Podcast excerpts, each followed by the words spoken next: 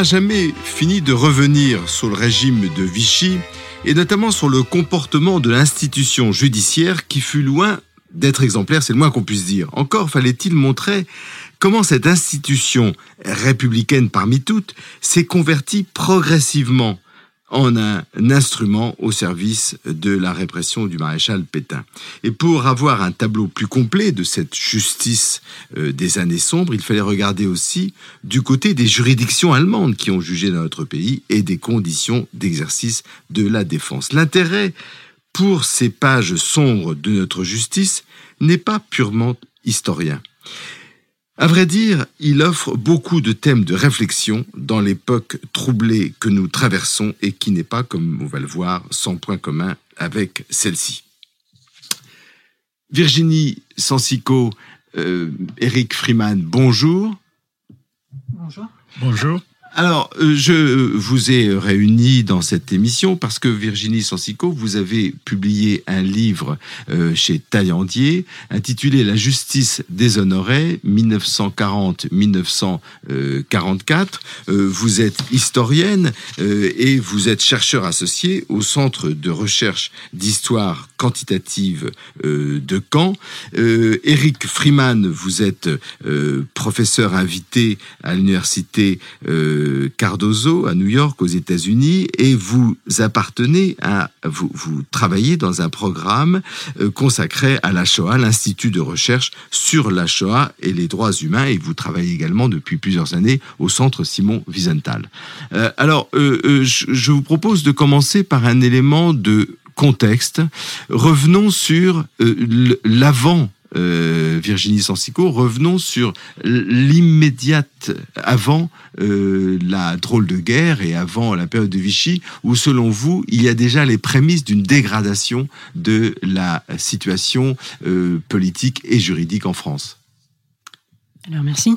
donc oui, il y a une dégradation on va dire, il y a un certain nombre de lois qui sont jugées liberticides par euh, leurs auteurs eux-mêmes, mais en tout cas, ce sont des lois qui, sont euh, promulguées dans un cadre bien précis qui est la drôle de guerre, donc, et, euh, qui, ont pour, objet de, la défense nationale et la, préservation de la cohésion nationale en temps de guerre. Donc effectivement, cette bascule, elle est importante, mais elle correspond à un contexte bien précis. Alors, vous, nous apprenez qu'il y a une catégorie de délits qui est tout à fait euh, euh, nouvelle, mais qui, n'est pas sans rappeler ce qu'on, euh, les réflexions qui sont menées aujourd'hui à propos du terrorisme, qui n'est ni véritablement un délit politique, ni véritablement un, un, délit de droit commun, et que les juristes de cette époque, qui ont beaucoup écrit là-dessus, ont qualifié des infractions sociales. Qu'est-ce que c'est exactement au juste que des infractions sociales?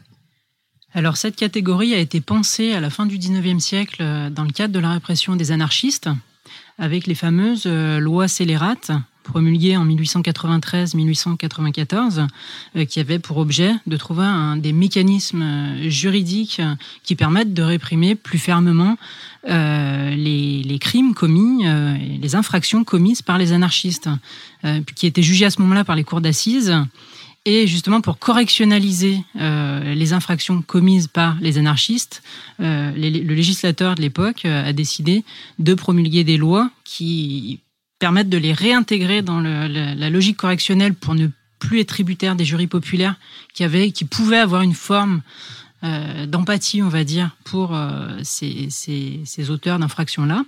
Et du coup, c'est à cette époque-là que, la, la, notion d'infraction sociale a été pensée.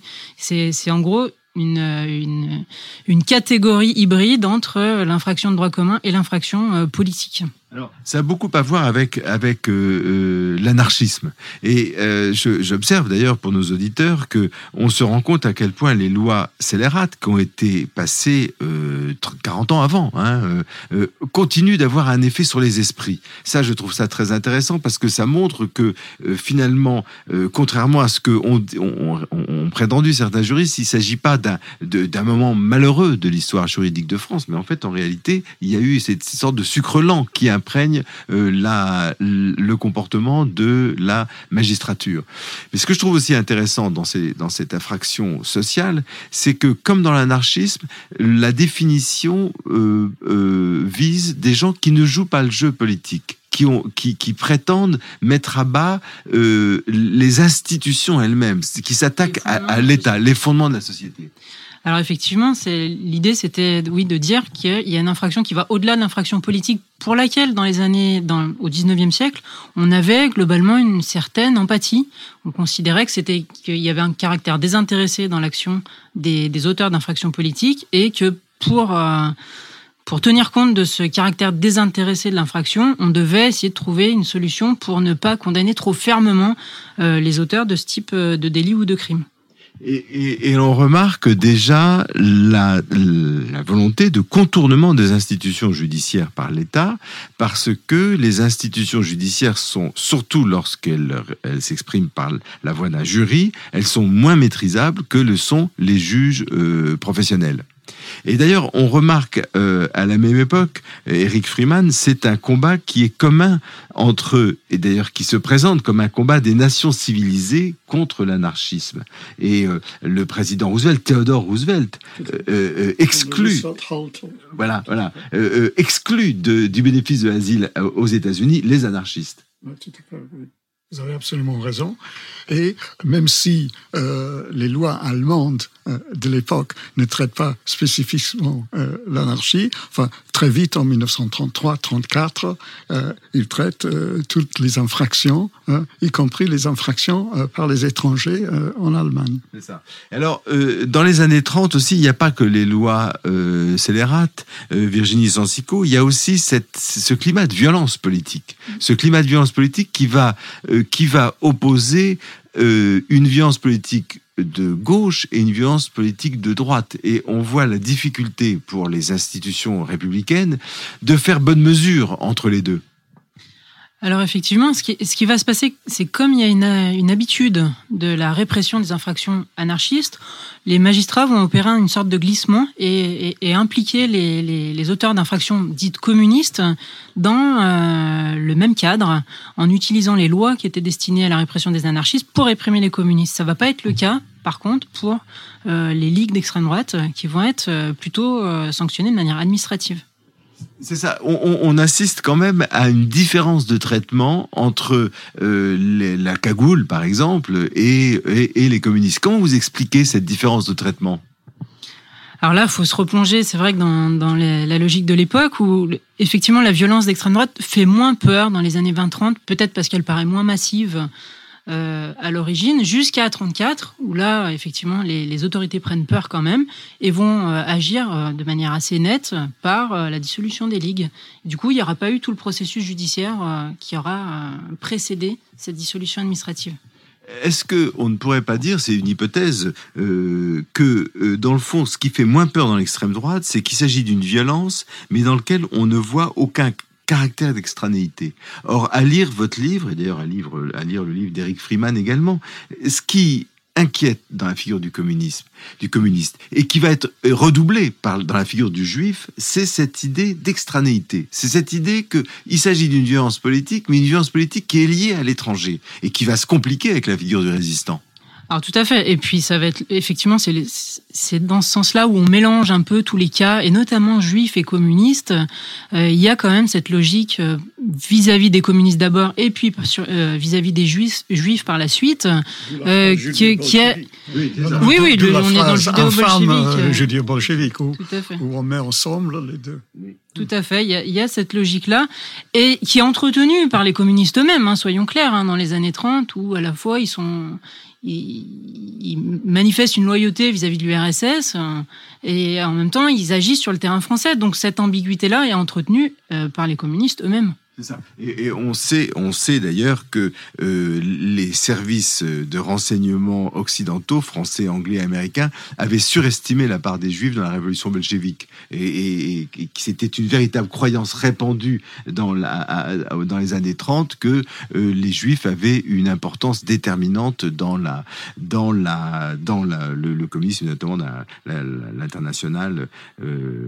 l'international communiste. Et vous insistez sur ce paradoxe que dans la figure du juif, euh, plus tardivement, euh, vont se réunir deux figures absolument, euh, absolument contradictoires. Le, le, le, les gnomes de Zurich, c'est-à-dire la finance internationale, et en même temps l'homme errant à travers l'Europe. Oui, effectivement, ça, on ressent ça beaucoup dans les dossiers, notamment des affaires d'infraction de, de, aux lois anti-juives qui vont être, qui prennent naissance dans des suspicions d'activités antinationales qui sont pas prouvées par la suite. Bien sûr.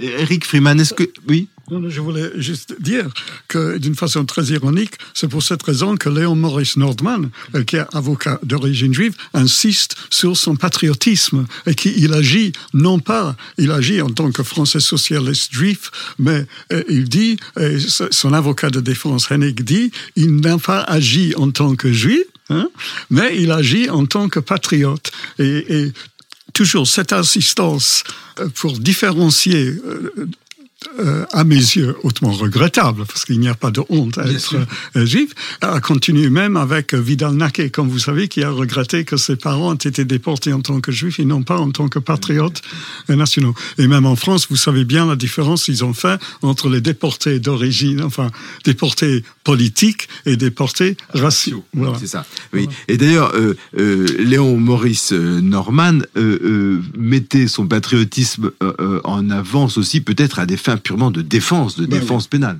Bien sûr, parce que dans son premier, il y a eu deux procès. Dans son premier procès qui était simplement pour la distribution des tracts, ça veut dire le premier numéro de résistance hein, de décembre 40, et il a dit qu'il il a agi en tant que Français socialiste et juif.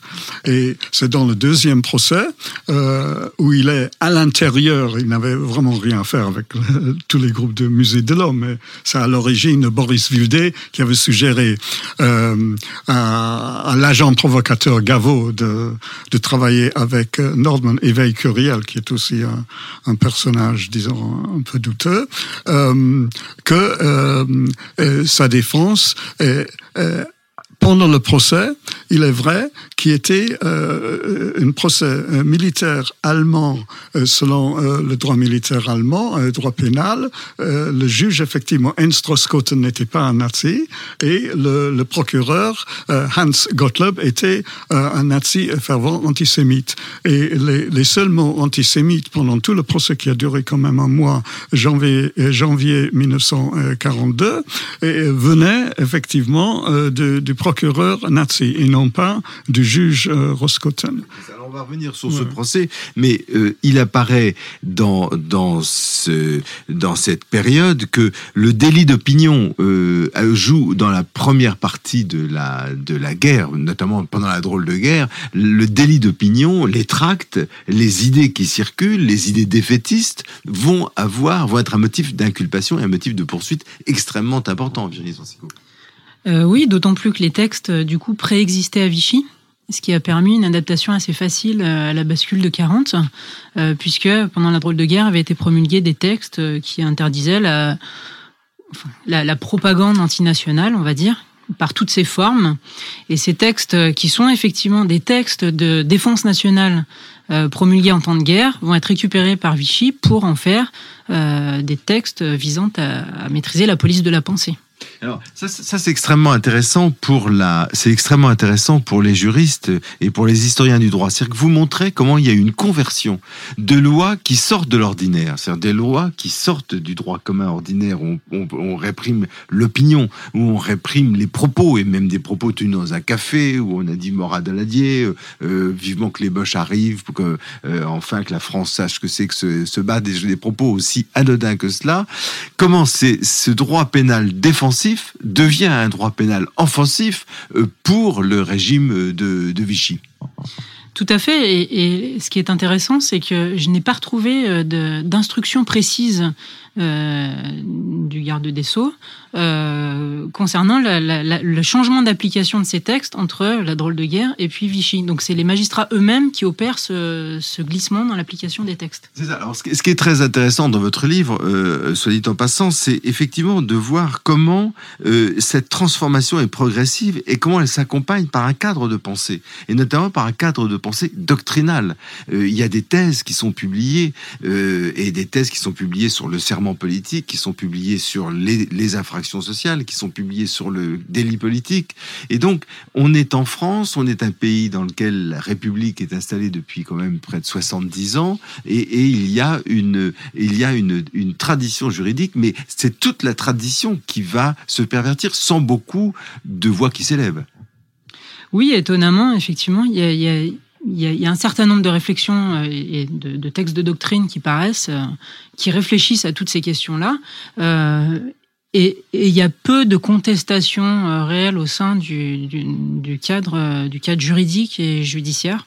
Y, compris de la part d'un Henri Donnedieu, de Vabre, qui est un grand juriste et qui va, et qui va ensuite être siégé à Nuremberg. sur les, sections spéciales, justement.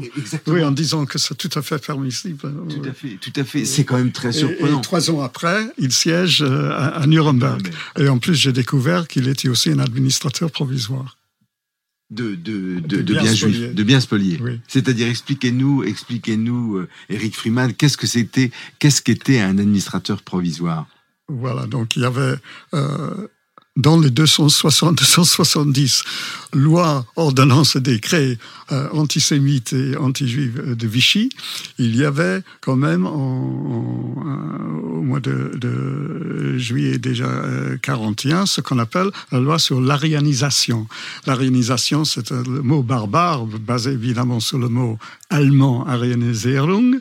Ça veut dire euh, chasser toute influence supposée juive dans euh, toute entreprise. Et il y avait euh, un, nombre incalculable de lois et l'État français a, cherché à nommer Hein, des administrateurs provisoires. Déjà, quelle était la situation, disons, avant la guerre? Effectivement, si une entreprise était au bord de la faillite ou si une entreprise était abandonnée aussi, on voulait on comme aujourd'hui d'ailleurs, on nomme un administrateur provisoire.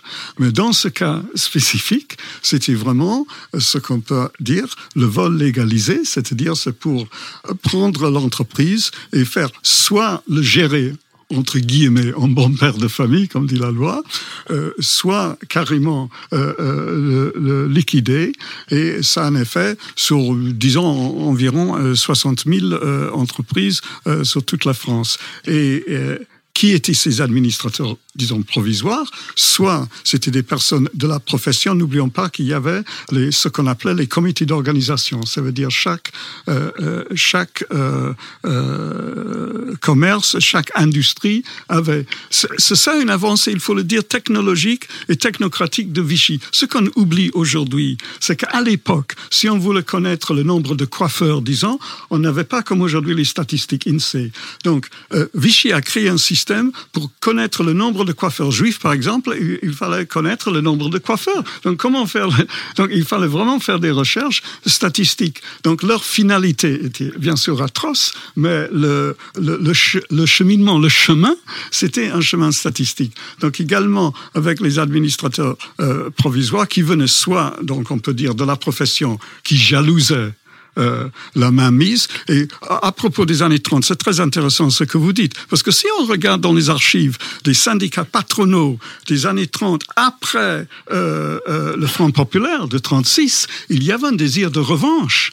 Et entre 36 et 40, on voit bien dans les discussions dans les chambres de commerce, dans les discussions des syndicats patronaux, un discours anti-américain, anti-juif, anti-impérialiste et, contre les grands magasins et, et la mainmise. Donc ils venaient soit donc de, la profession, soit bien sûr nommés, c'était des criminels. Et Henri Donnedieu de Vabre a été administrateur provisoire d'un bien juif. On ne sait pas, ne sait pas lequel. Alors, ça, ça, ça, ça, montre, et vous le montrez très bien, euh, Virginie Sensico, à quel point Vichy est producteur de textes circulaires, de jurisprudence, euh, qui est peut-être le bonheur de l'historien d'ailleurs, parce qu'il laisse beaucoup, beaucoup d'archives, mais euh, c'est tout sauf de, de, l'arbitraire spontané et, et, et violent. C'est violent, mais par le droit, c'est la violence de Vichy s'exerce par circulaire et par une, tout une, un appareil juridico-administratif qui est assez impressionnant. Oui, tout à fait. Ce qui montre qu'il y avait quand même une idéologie de fond, c'est-à-dire qu'on applique la Révolution nationale, et la Révolution nationale est appliquée par le biais du droit. Euh, on a une forme d'état de droit, qui est l'état de droit euh, autoritaire euh, de Vichy, avec un glissement vers la radicalisation progressive. Et, dans ce que disait à l'instant Eric Freeman, est-ce que je vous ai bien lu si je dis que ce qu'on cherchait chez un Joseph Barthélemy, c'était précisément l'excellence technique, c'était l'excellence juridique de... Est-ce que vous pouvez nous parler un peu de ce personnage? Alors ça, on ne saura jamais, euh, enfin, si on peut savoir, mais quelles sont les intentions exactes de Vichy quand il nomme euh, Barthélemy. Mais effectivement, il fait suite à, Alibert, euh, qui est le premier garde des Sceaux du régime de Vichy, qui était quelqu'un de très orienté idéologiquement. Et de très anglophone. Oui, notamment très anglophone. L'ennemi dont on parle, c'est bien sûr l'Angleterre. Bien, sûr. Par contre, il est vrai que quand les Allemands arrivent, donc euh, le 10 mai, je vais juste dire que ce qui est fascinant, c'est qu'ils avaient déjà préparé leur coup parce que dans une loi de 1938, en Allemagne, il y avait déjà ordonnance sur l'introduction du droit pénal allemand et de dispositions pénales dans le territoire français occupé à partir du 10 mai 1940. Et ça, c'était avant. Et, et c'est le paragraphe 3 qui traite la distribution des tracts. Euh, voilà. Donc, euh, non, je voulais juste euh, ajouter ce fait-là. Oui, un, mot sur Joseph Barthélemy. Oui. Donc Joseph Barthélemy, d'une certaine manière, vient pour presque. Donc c'est un, grand juriste des années de l'entre-deux-guerres. Un, grand grand juriste, oui, tout à fait, qui, qui, est, qui, est, une figure rassurante. Déjà, il est rassurant dans son même physiquement, il a un caractère très bonhomme, euh, tout ça, qui et c'est une figure de la Troisième République. Donc euh, c'est une figure du droit de la Troisième République, grand professeur, euh, constitutionnaliste et qui, qui va d'une certaine manière rassurer la profession en enrobant l'idéologie de Vichy, de, de, des pratiques et de, l'éthos professionnelle, on va dire, de l'entre-deux-guerres. Alors, Eric Freeman vient, parler de, de cet échange alors euh, juridique doctrinal entre l'Allemagne et la France. Vous rapportez quelques exemples dans le, dans le corpus juridique de Vichy de ces emprunts, je ne sais pas s'ils sont réciproques, mais de ces emprunts euh, du côté, parce que je crois qu'il y a eu, c'est allé dans les deux sens, et que les Français ont apporté une certaine technologie juridique dans les, dans les actes antisémites et personnel, parce qu'ils n'auraient jamais pu faire ce qu'ils avaient fait sans le personnel, disons, français. C'est évident. Alors, il y a des emprunts, il y a des emprunts dans les institutions, euh, notamment, dites-vous, par l'idée de peuple. Tout à fait, oui, dans la, loi qui, porte création du tribunal d'État, donc qui est cette juridiction qui va accompagner la création des sections spéciales plus connues, euh, qui vont être créées au sein de chaque cour d'appel euh, du territoire français. Il y a en plus de ces juridictions un tribunal d'État qui est créé quelques jours après, euh, avec deux antennes, une à Paris compétence sur l'ensemble de la zone occupée et une à Lyon, compétence sur l'ensemble de la zone sud. Et c'est vrai que dans ce texte, il est question de peuple, de, de protection du peuple, de toutes les infractions visant à, attaquer le peuple français. Et c'est vrai que cette notion de peuple n'existe pas en droit français. Voilà. Et on est vraiment dans l'application en français de, cette notion de Volks qui, qui était absente. Et là, on sent vraiment un emprunt très très important à la, ben logique ben pénale. la, conclusion du procès, c'est que eh ben, euh, euh, les résistants du musée de l'homme avaient agi contre le peuple allemand, tandis qu'ils n'avaient rien fait bien sûr contre le Eric Freeman, est-ce que vous pourriez nous mettre en scène un peu pour nos auditeurs la, à la fois le réseau du musée de l'homme et l'accusation qui était portée contre Léon Maurice euh, Norman? Oui, donc le musée de l'homme, c'est un musée ethnographique, ethnologique, créé en 1937, hein, à Trocadéro. Donc ça existe récent, en effet. Ça, c'est récent, par Paul Rivet, euh, suite à l'exposition euh, internationale euh, de 36-37. Et euh, dans ce musée, il, euh, il, y avait bon, des ethnographes, des bibliothécaires qui n'ont jamais pu euh, supporter l'armistice ni la prise de pouvoir de Pétain. Donc, en tant qu'intellectuel, qu'est-ce qu'ils pouvaient faire? C'est effectivement écrire. Et euh, ensemble, ils ont euh, élaboré euh, un journal, le premier journal, qui s'appelait Résistance, dans le premier numéro de décembre 40. Et ils avaient un problème pour, pour l'imprimer. Donc, ils ont commencé à l'imprimer sur les à la maison, au, au, musée de l'homme, mais ensuite ils ont utilisé des élèves euh, aviateurs à Aubervilliers euh, pour euh, faire l'impression de ce, de ce premier train. Enfin, c'était un, un, un, tract. Malo et voilà. Et donc, euh, euh, ce groupe appelait, après on les appelait le musée de l'homme, à l'époque, il y avait cinq ou six personnes, hein, bibliothécaires, ethnologues, et euh, malheureusement, ces élèves euh, euh, aviateurs euh, qui produisaient avaient des paquets de, de, de ce tract euh, à Aubervilliers et un voisin pensait qu'il faisait du marché noir. Donc ce voisin a alerté euh, la police qui est venue et on a découvert, bien sûr, c'était pas du tout, c'était des tracts.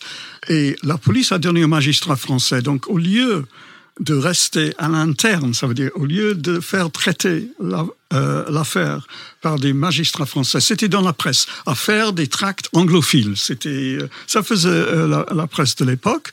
Au lieu de rester en interne, les magistrats ont transmis la liste de, de toutes les personnes aux autorités d'occupation allemande. Et là, voilà, tout a déclenché.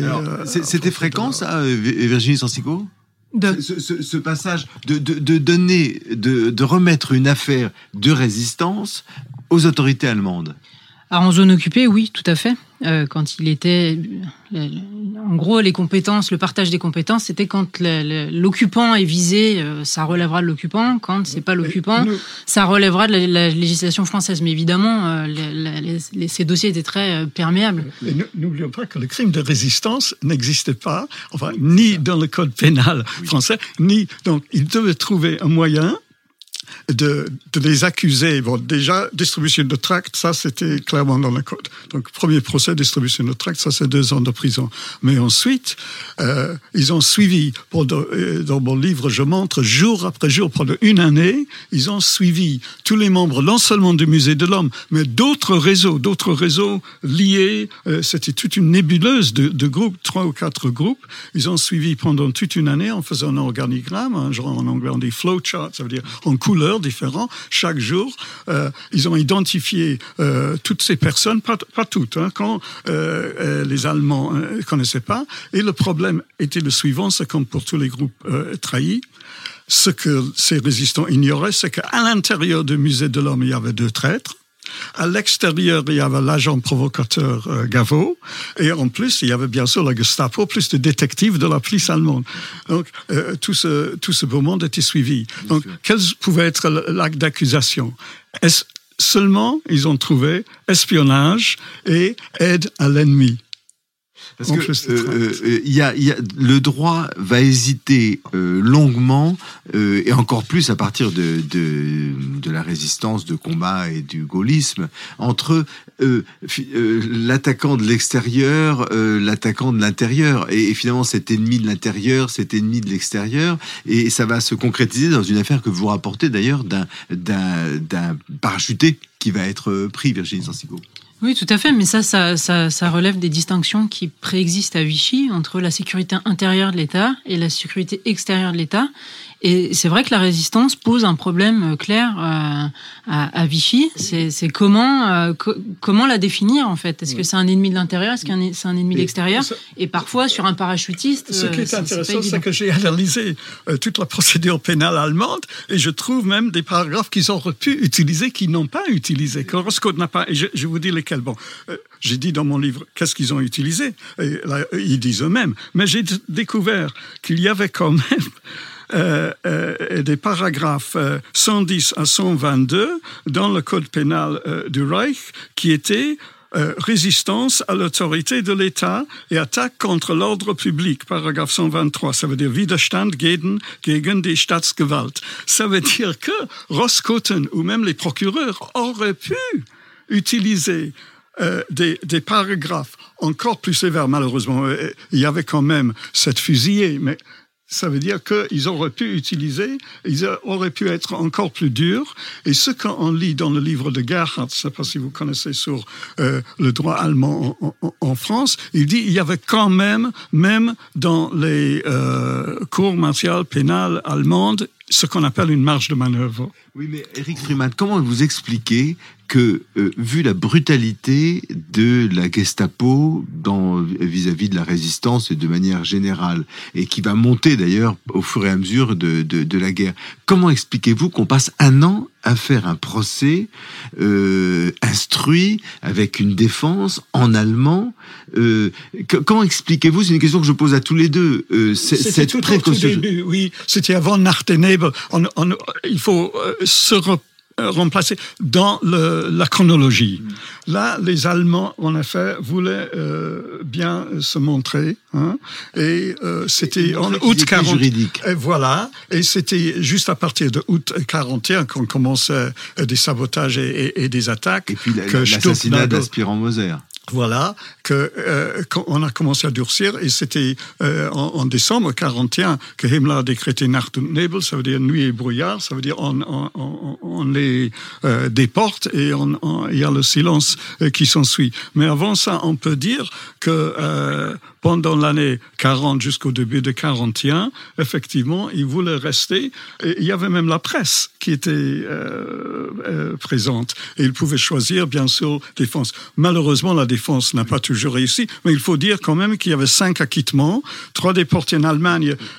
Et, les femmes déportées, je veux juste ajouter une chose qui peut paraître incroyable. Vous savez qu'après la guerre, le juge Ernst Roskotten, il était ramené en France, il était euh, mis en, procès en 45 et 36 résistantes, y compris les trois femmes accusées et déportées par lui, ont plaidé en sa faveur en disant il a agi selon le droit international. Semble incroyable, mais Ernst Roskotten, qui est ce, juge euh, anti-nazi, qui est revenu en France assister au procès de Gaveau, qui était l'agent provocateur, il dit ignorer tout, mais bon, euh, a été euh, appuyé, enfin, par les femmes euh, déportées dans le l'œil Simonet, qui heureusement avait survécu à Buchenwald. Et malgré les intéressant parce que ça montre que et ça, complique le tableau d'ailleurs.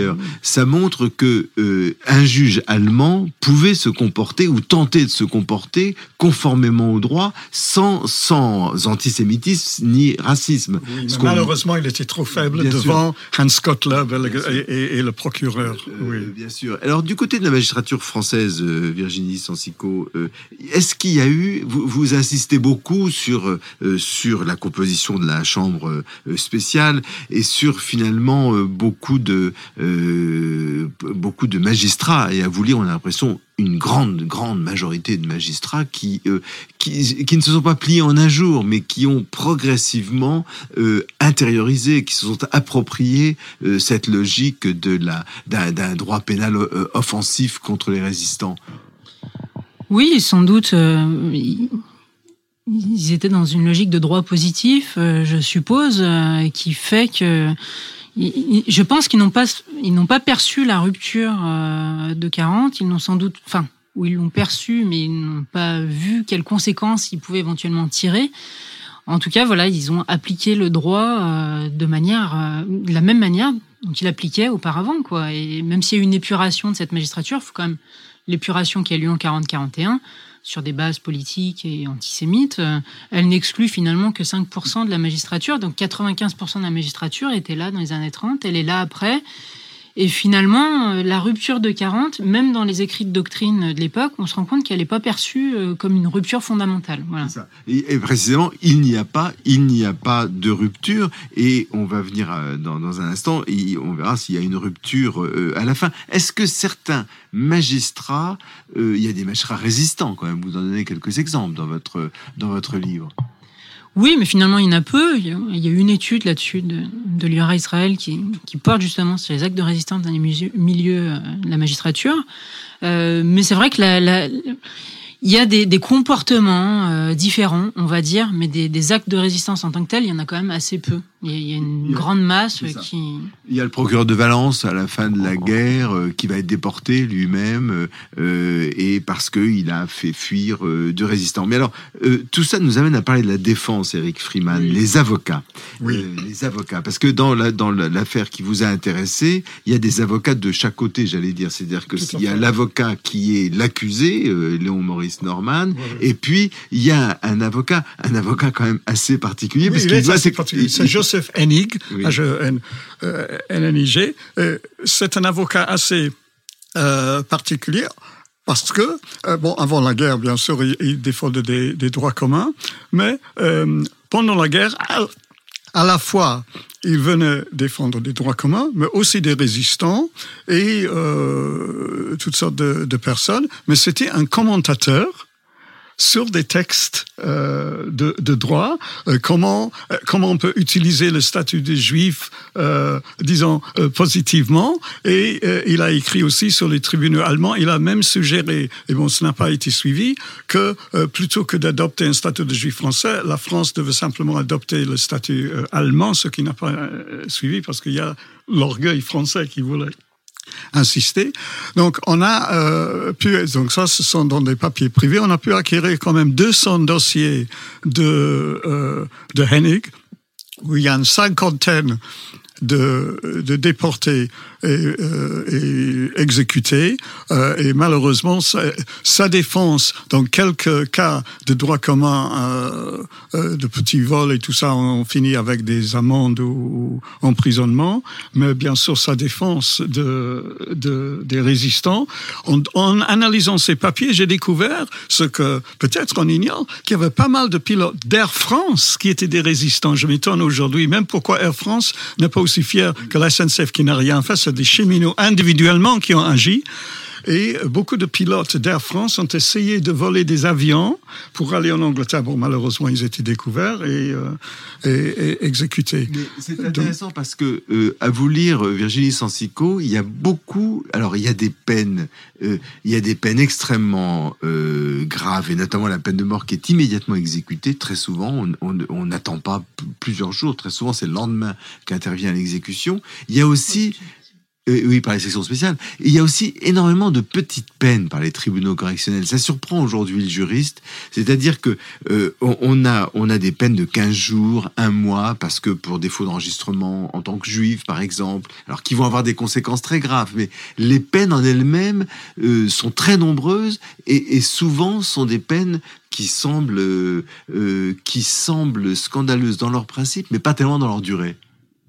Oui, mais c'est vrai qu'elles sont elles peuvent paraître scandaleuses, euh, elles peuvent paraître faibles, on va dire, mais c'est vrai que dans le contexte de l'époque, elles sont, elles sont ressenties avec une immense violence, hein, notamment les peines euh, de prison contre les juifs euh, pour l'absence de tampons juifs ou des, des, infractions de, de cette nature-là sont ressenties avec une grande violence, même y compris les peines d'amende. C'est, oui.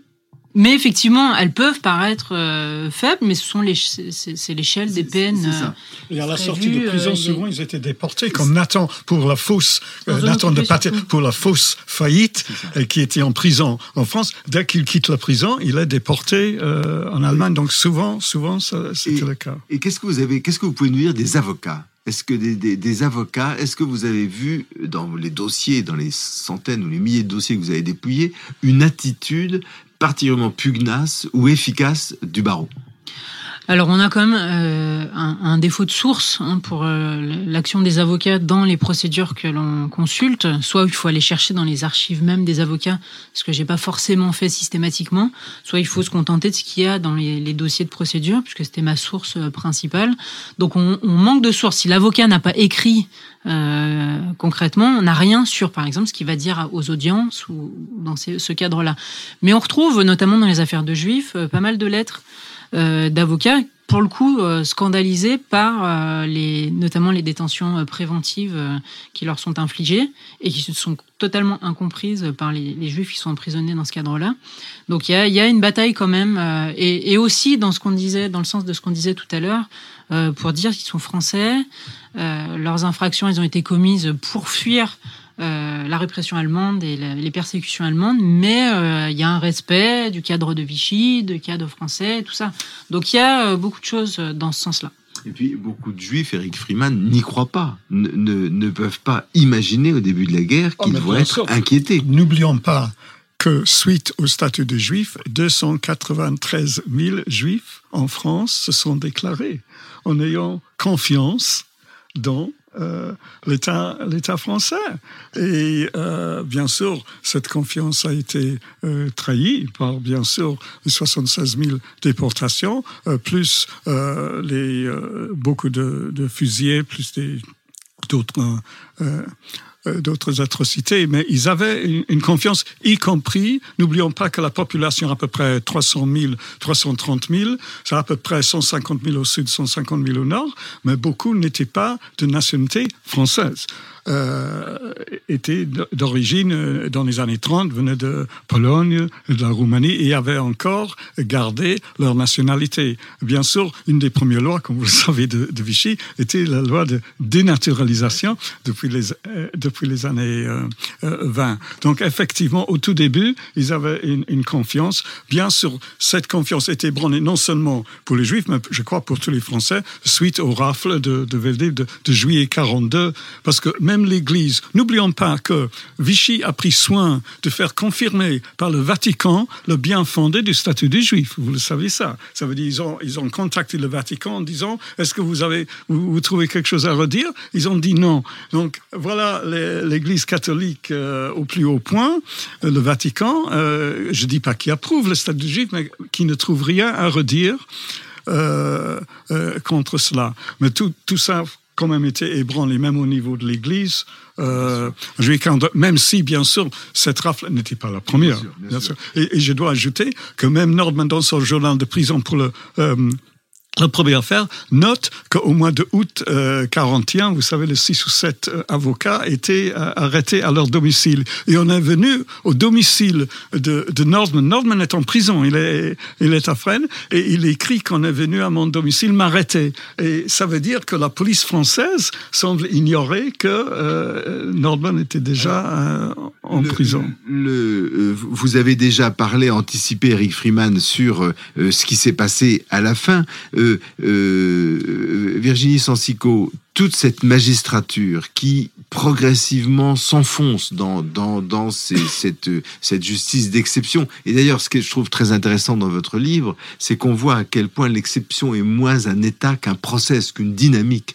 Et dans le fond, il y a une dynamique d'exception qui se met en place très tôt et qui finit par devenir quasiment insensible. Qu'est-ce qui va se passer euh, en 44-45 alors, en 44, euh, ah, la, bascule même, elle se fait fin 43, euh, quand les premiers magistrats sont ciblés par la résistance. Euh, ils sont menacés très clairement par, par, la résistance et certains sont abattus.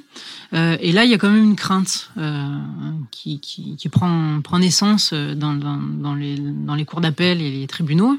il va y avoir un ralentissement des, des sanctions la masse de dossiers va toujours être très importante, mais notamment en termes de, de condamnation à mort, elles vont être ralenties et, euh, elles vont plutôt être prononcées par défaut.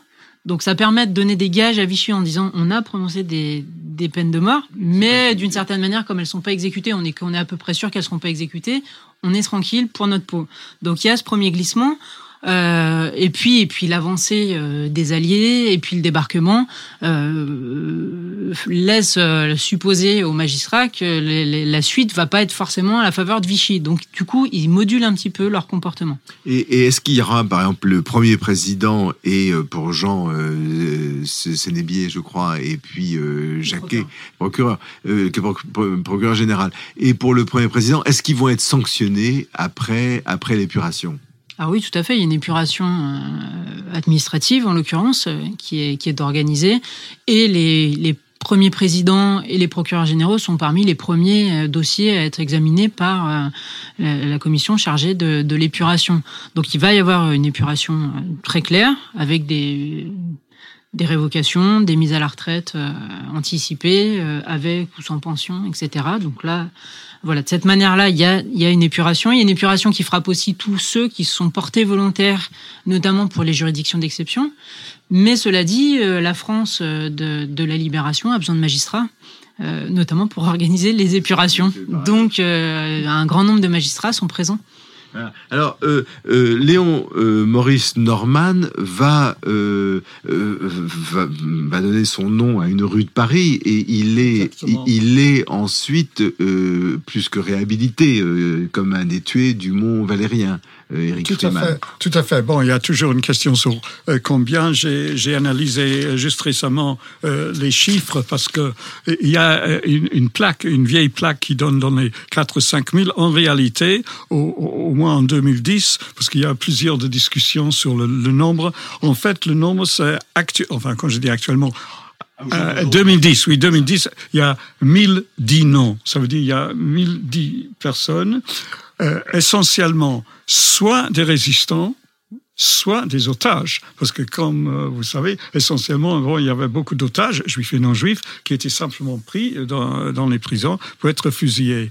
Et euh, Serge Klaus à analyser. Parmi ces, ces villes, il y a, si on veut faire la distinction, on n'aime pas trop faire la distinction euh, communautariste aujourd'hui, mais quand même, Klaasfeld a fait les distinctions, qu'il y a euh, 175 juifs, essentiellement fusillés comme otages, parmi les 1010 noms au Mont Valéria, euh, qui étaient un des lieux, bon, c'était pas le, seul endroit évidemment, mais c'était un lieu choisi euh, par euh, euh, euh, par les Allemands pour, euh, pour fusiller euh, leurs leur victimes. Et, et, et, ensuite, il va y avoir un travail de mémoire euh, fait, par le, fait par la magistrature et par le barreau, euh, Virginie Sancico. Et ça va être. C'est intéressant parce que, euh, je, en vous lisant, j'ai vu qu'un des argumentaires, quoi, une des, un des motifs invoqués par les magistrats vichysois, c'est la référence à la patrie et à leurs ancêtres. Et notamment lors du serment solennel, c'est un argument qui est invoqué par le premier président en disant euh, nos, ceux qui sont morts pour la France, etc. Alors, euh, euh, il va y avoir un travail de mémoire fait pour les, pour les magistrats et pour les avocats euh, qui sont morts résistants, qui sont morts en déportation, avec euh, progressivement une, euh, une, une mention particulière pour ceux qui ont été des déportés, des déportés raciaux. Euh, oui, mais ce travail va se faire, euh, va se faire dans plus tard quand même. Hein, ça, c'est oui, le, le, les vrais, les, les, les vr le, le, vrai travail euh, qui va commencer à être mis en place euh, concernant ces années-là, c'est les années 90 quand même, où il y a vraiment un gros travail qui commence à être fait avec notamment la création de l'Association française d'histoire de la justice, euh, qui va œuvrer dans ce sens-là, euh, et qui va être plus qu'un travail de mémoire, un travail d'histoire. Mais, mais, mais, effectivement, oui, il y a, y, a, y, a, y a des choses qui vont être faites progressivement. Éric Rumin, oui, je travaille de Jacques Charpentier, qui était quand même euh, au barreau, dans ses mémoires d'autojustification, tout ce qu'on peut dire, c'est comme, comme beaucoup même de technocrates de Vichy dit, j'ai fait ce que j'ai pu faire. Il est, venu, il est venu quand même visiter euh, Norman. Oui, tout à fait. Et il a quand même euh, demandé demandé euh, grâce. Et effectivement, on ne peut pas dire grâce à lui, mais indirectement, grâce à lui et à Fernand euh, de Bruno, on a pu avoir le journal de, de Nordman euh, dans son premier emprisonnement. De, euh, son journal va de 38 à, à 41, euh, qui en effet était donné à Jean euh, Cain Salvador, qui était un ami de, de Nordman, qu'il a publié euh, il y a une dizaine d'années seulement, hein, le journal de Nordman. Mais effectivement, Charpentier, on peut voir à travers ses mémoires, à travers sa correspondance, qu'effectivement, euh, à la fois, bon, il était, il travaillait sous Vichy, mais il visitait, il, il, il a fait effectivement ce qu'il a pu faire envers euh, les autorités allemandes, mais ça n'a alors, pour, terminer cette émission qui arrive à son terme, la question que je voudrais vous poser, parce que en, lisant vos deux livres, on est frappé à des degrés différents de, de, thèmes qui reviennent aujourd'hui, de thèmes qui reviennent ou des, des distinctions euh, qui reviennent. Je pense au, au délit, bien sûr, de terrorisme, je pense à la notion de peuple qui, qui, est, qui a l'importance qu'on sait aujourd'hui euh, en France, euh, à la notion d'état d'exception. On ne parle plus d'état de siège, mais d'état d'urgence. Alors, euh, Eric Friedman et euh, Virginie Sansico, en, quelques mots, quelle, actualité vous voyez dans ces pages sombres de notre histoire? Quelle leçon, quel enseignement, quelle instruction on peut en retirer pour une époque qui, 70 ans après, est confrontée à un péril tout à fait différent et par certains côtés qui présente quelques traits de similitude, qui est le terrorisme? Alors là, c'est vrai que ce sont des questions qui sont complexes. Euh, et, effectivement, la notion de terrorisme, elle a été pensée. Ce qui est, ce qui est intéressant, c'est qu'elle a été pensée dans les années 30, vraiment au départ, et qu'elle a été pensée par justement des juristes comme Don Dieu de Vab, comme euh, Raphaël Lemkin, et qui euh, réfléchissaient plutôt à cette notion par une vision humaniste des choses en la définissant comme une manière notamment de lutter contre les États terroristes. C'était ça l'idée au départ. C'était les États terroristes et pas les groupements qui vont déstabiliser un État. C'était quand même ça prioritairement qui était pensé dans les années 30 avant d'être pris dans une autre version euh, sous Vichy. Donc aujourd'hui, on est dans une situation qui est quand même différente et on est dans une situation où les modalités d'action sont quand même très euh, différentes. Je pense que ce qui déstabilise, c'est le côté nihiliste des, des, des positionnements des terroristes d'aujourd'hui. Et je pense que ça bouscule les cadres de pensée. Et, du coup, le lien avec cette période-là est, est vraiment à faire et en même temps à réfléchir avec cette, euh, ce, ce changement d'adversaire. Qui, voilà, qui dans le fond euh, ne défend pas le même type d'action. On, est dans une période extrêmement politisée, ça aussi, ça ressort en vous lisant, extrêmement politisée. Et aujourd'hui, on a du mal à retrouver la politique derrière un fondamentalisme religieux. Votre conclusion Oui, je dis que la loi n'est pas toujours la justice. Il faut être en éveil contenu, mais j'ajoute, il y a la dimension des religions détournées aussi. Et si les SS avaient une politique mortifère, il n'existe pour créer la mort, il faut dire qu'il y a des formes de wahhabisme, salafisme qui ont pour mission une mission mortifère. Et il faut analyser à l'intérieur, effectivement, de la loi et de la justice, comment on peut confronter ce désir, c'est comme Eros et Thanatos. Comment on peut confronter ce côté Thanatos? À l'intérieur de la loi et la justice. Eh bien, euh, Eric Friedman, euh, Virginie Sansico, merci. Je rappelle le titre de vos ouvrages. Euh, pour vous, Eric Friedman, Deux avocats dans la France occupée, les archives de Joseph Hennig et de Léon Maurice Norman. C'est aux éditions du non-lieu. Et vous, Virginie Sansico, La justice déshonorée, 1940-1944. C'est publié chez Talandier. Cette émission a été préparé par Elodie Poncé, à la technique aujourd'hui Adrien Monio et Arnaud Dumanois. Je vous rappelle que vous pouvez écouter cette émission sur le site d'Amicus Radio, à la page de l'émission du bien commun, et la podcaster. Vous consulterez également les références des ouvrages qui ont servi de base à cette émission. Merci. Merci.